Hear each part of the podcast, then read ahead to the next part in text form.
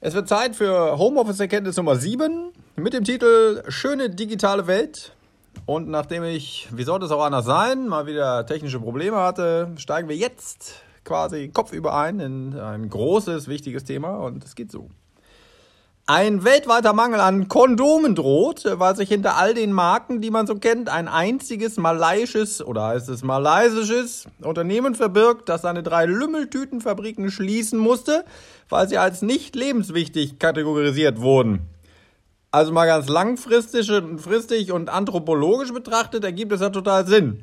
Ein Mangel an Verhüterli führt zu mehr Babys, ergo kann man sagen, dass die Schließung der Fabriken geradezu überlebenswichtig für die Menschheit im Allgemeinen ist. Und während der Katholizismus unisono in die Hände klatscht und das mit dem Beischlaf weiterhin obrigkeitshörig unterlässt, sind die Heiden unter den Franzosen als Erste in den Schniedel gekniffen. Deren Hamsterei von Rotwein und Kondomen war ja schon vor gut zwei Wochen Thema in dieser Monologveranstaltung. Alle anderen ereilt demnächst nun aber wohl auch dasselbe Schicksal.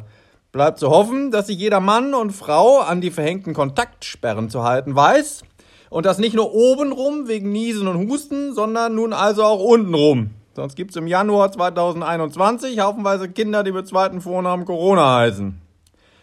Ich habe mich am Wochenende übrigens mit einer Spinne in meiner Abstellkammer angefreundet. Wir haben uns ganz nett unterhalten. Sie heißt Fred und ist Webdesigner. So. Wo wir gerade bei Berufszweigen sind. Das Betätigungsfeld der Spitzbuben und Kriminellen scheint sich etwas zu verschieben. Weil alle zu Hause hocken, gibt es anscheinend weniger Wohnungseinbrüche. Ist ja erstmal schön. Dafür nehmen die Betrugsversuche zu. Den Enkeltrick gibt's mittlerweile in der Corona-Version und auch der Spam-Ordner im E-Mail-Postfach fängt neuerdings interessant betitelte Nachrichten ab.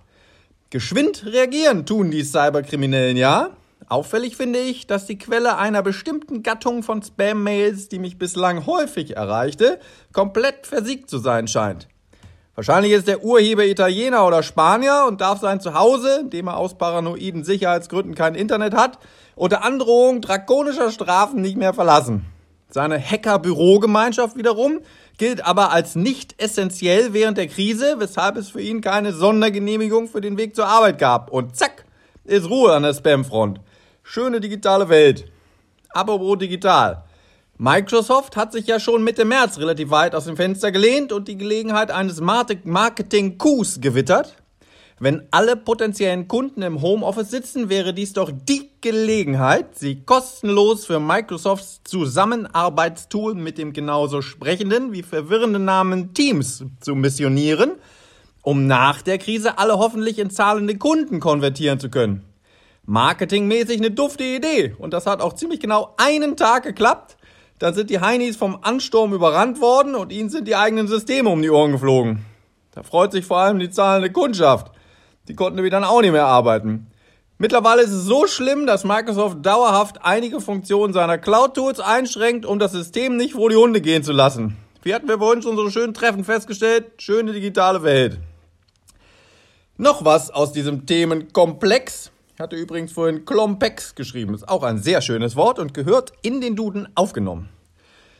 Jedenfalls aus dem Themenkomplex, dass Pornhub nun weltweit seine Premium-Mitgliedschaft, das mit dem Glied an dieser Stelle ist übrigens äh, doppelt lustig, für Umme anbietet, ist noch so ein Ding, welches man kaum jemandem zu erklären imstande wäre, der gerade nach 15 Jahren aus dem Koma erwacht ist.